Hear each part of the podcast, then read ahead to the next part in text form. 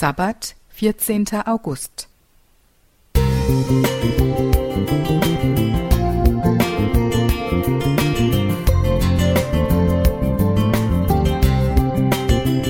Ein kleiner Lichtblick für den Tag.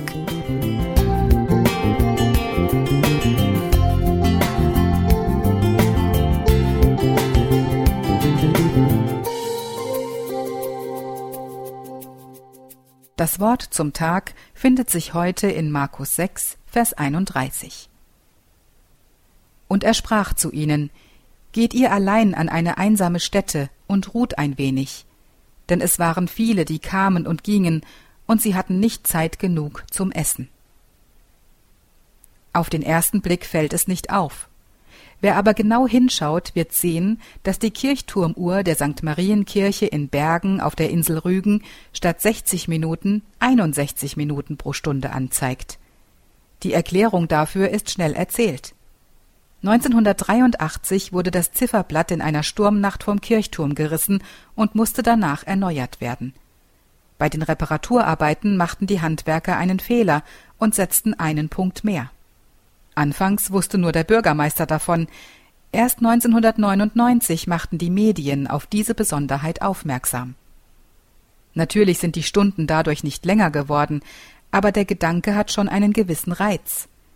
Wenn wir jede Stunde eine Minute geschenkt bekämen, würde das pro Jahr ungefähr fünf Tage mehr ausmachen.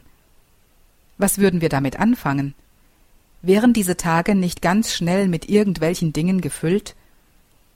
Obwohl uns heute moderne Technologien viele Arbeiten erleichtern und eigentlich sogar mehr Freiraum verschaffen, scheinen die Stunden und Tage immer schneller durch die Finger zu rinnen.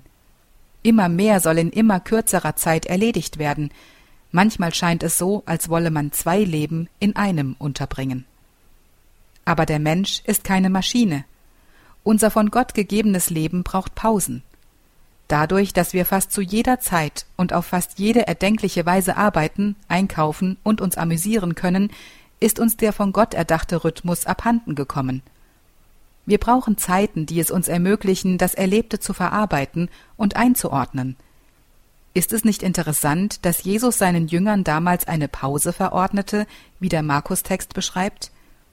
Wenn nicht mal mehr Zeit zum Essen bleibt, wie lange kann das gut gehen? Im Rhythmus zu leben bedeutet, dass wir Pausen einplanen, genügend Schlaf haben und auch aufhören, unsere Zwischenzeiten ständig mit dem Smartphone auszufüllen. Es tut uns auch gut, jeden Tag bewusst eine Zeit der Stille einzuplanen, um auf Gott zu hören oder mit ihm zu reden.